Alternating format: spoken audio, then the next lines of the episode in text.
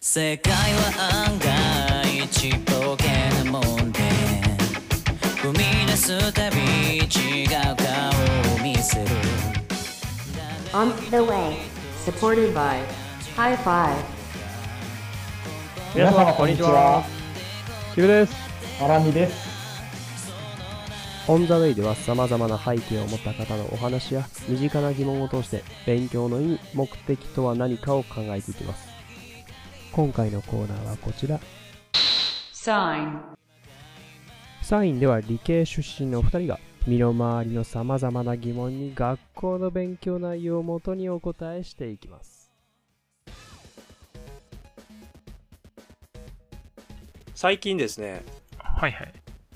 夏最近じゃないな、まあね、やっぱ夏になってうん思うのがこう朝長く寝れないよねっていうのがすごく思っていてああ、で、そう言われるとそうかも。えそういう理由がね理由があるんですよ ちゃんと、はいはいはい。まあ、暑いのはもちろんそうだけどうん。ちょセミがうるさいかなと思 って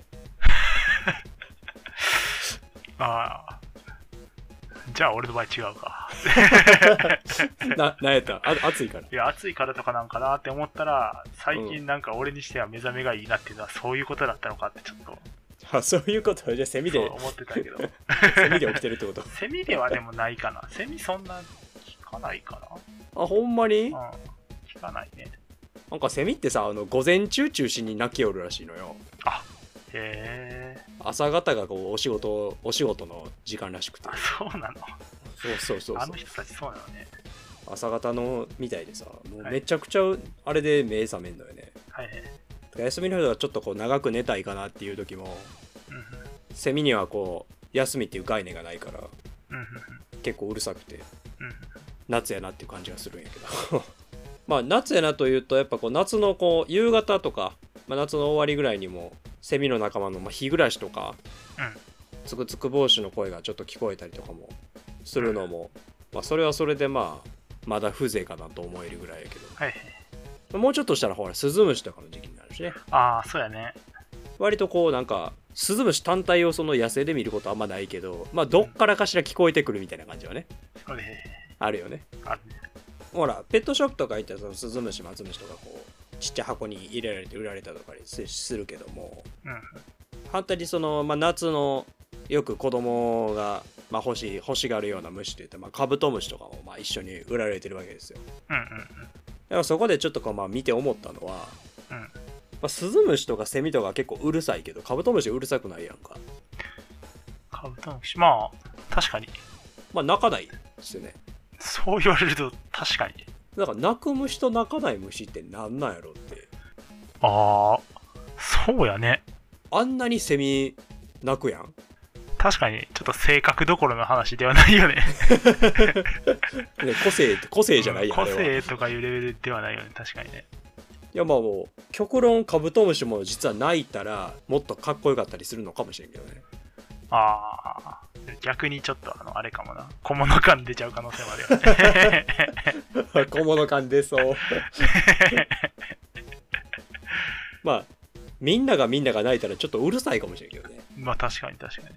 だって今外歩いててさお前セミはうるさいなと思うけど、うんうん。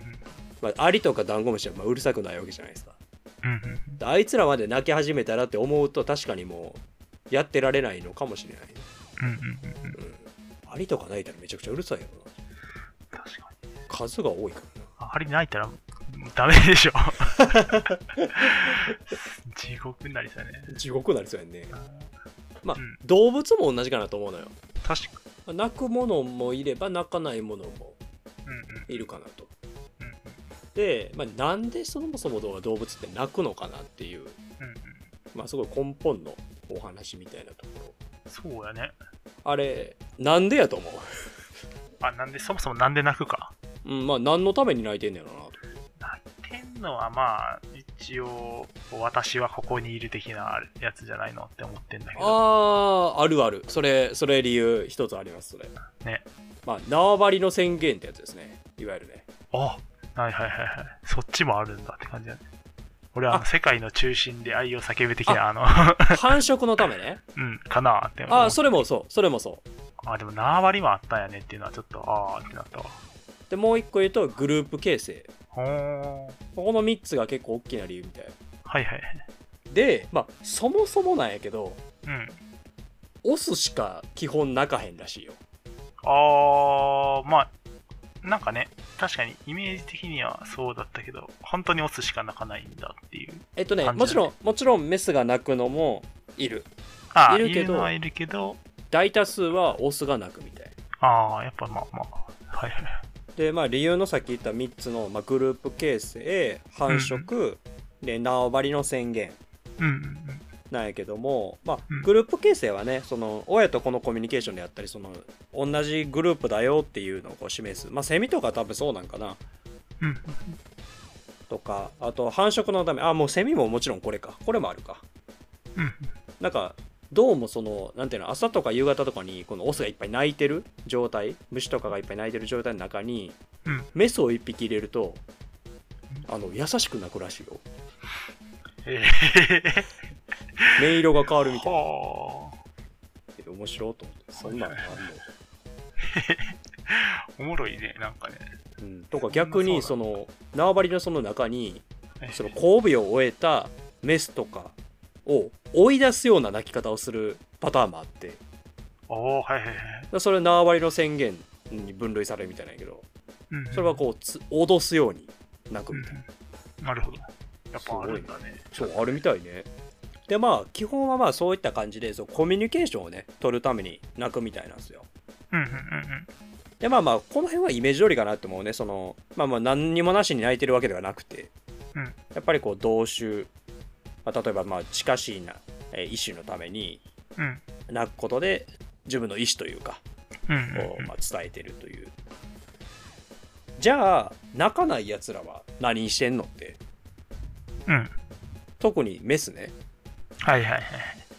これね泣かないのももちろん理由があってはいはい。やっぱ泣くことによるデメリットを避けてるんですってうん泣くこと何がデメリットだと思いますえー、疲れる。ああ、疲れるね。ああ、疲れるのも一つやね。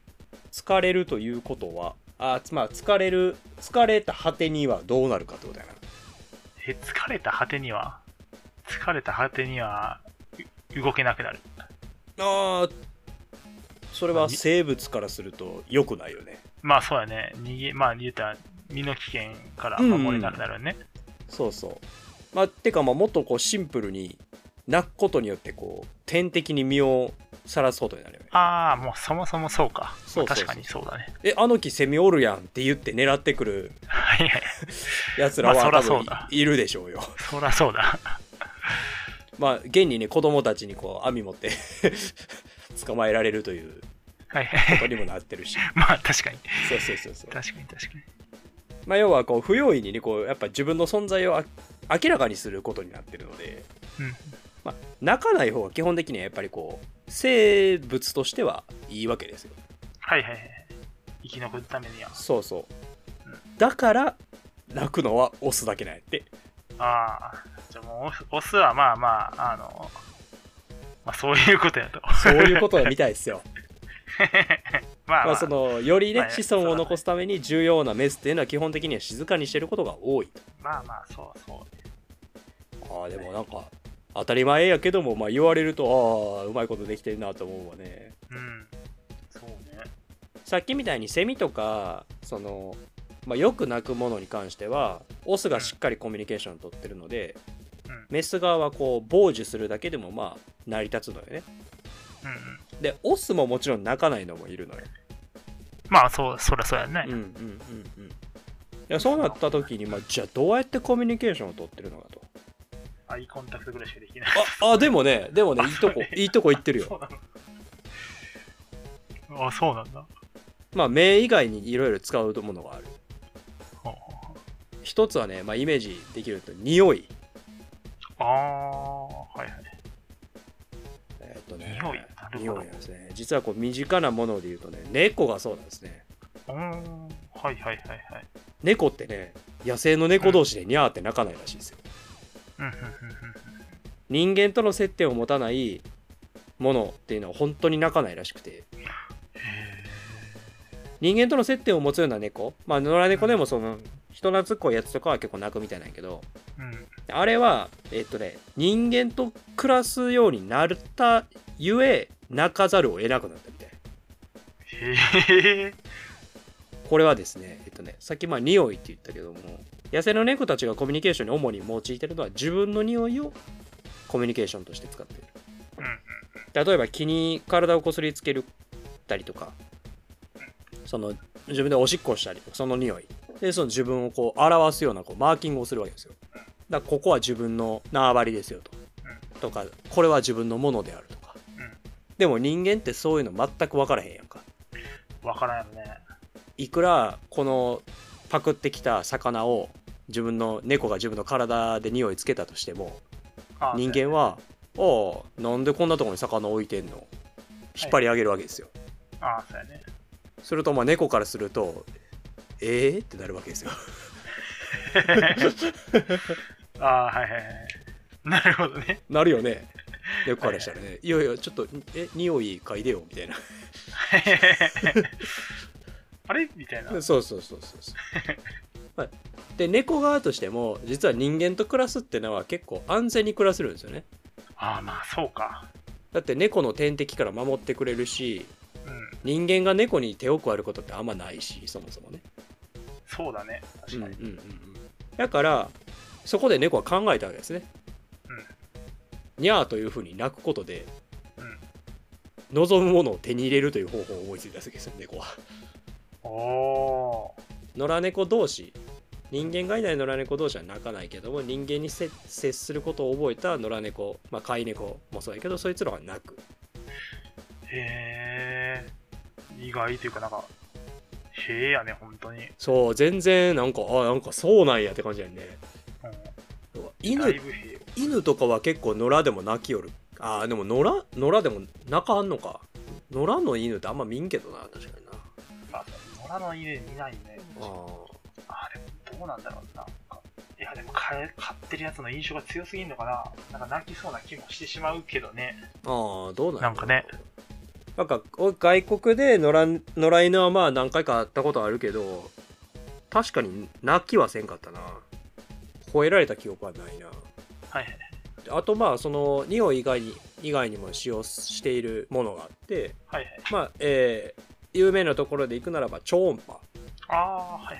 まあ、人間には聞こえない音ですね。まあまあ音は音の一種ではあるけども。うんまあ、イルカとかコウモリですねう。ん有名どころねうん。やまびこみたいな要領で自分のこう発した超音波っていうのを物に当てて、まあ、距離感をつかむとうんいう、まあ、使い方をするわけですね。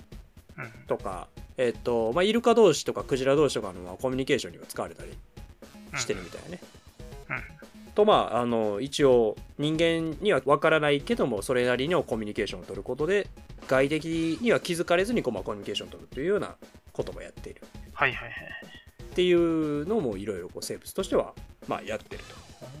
個人的にはやっぱり猫の話が結構衝撃的でそうだね。あー確かに野良猫って鳴かんのかと思ってね真、真の野良猫って大変だけど。ちょっとどうなんやろうと思うけどもその猫の先祖にたどっていけば、うん。まあ、どっかで分岐したライオンとかチーターとかいるわけやんかうん。だからあいつら確かに鳴かへんよね確かに。確かに。泣く必要はないのかもしれんけど、本当だ。まあ、泣いてる描写は全くない、ないね。そう言われちゃうとマジでそうだね。うんそうなんよまあ野生動物って確かにあんま泣かんのかもねとまあ寝苦しい朝に、はい、目覚ましで目覚ましみたいに起こしてくるセミを見て思った次第ですねなるほど。あ確かに。あいつらあんなに泣き寄ってからに。そうなんか別のコミュニケーション方法をし取れようとはい。思ったよでね快音波出してくかも しれへん。超音波逆にまあもっとなんか、なんかわからんけど気持ち悪いうんなんか不可不快なもの出されるかもしれないしそうそう。それこそ匂いとかになされたらもう最悪かもしれないあ、確かに。確かにな。匂いの方がやばそうだな。匂いの方が確かにやばそうやなまああの皆さんもちょっと虫とかまあセミとかね、えー見た時にはちょっと思い出してもらえれば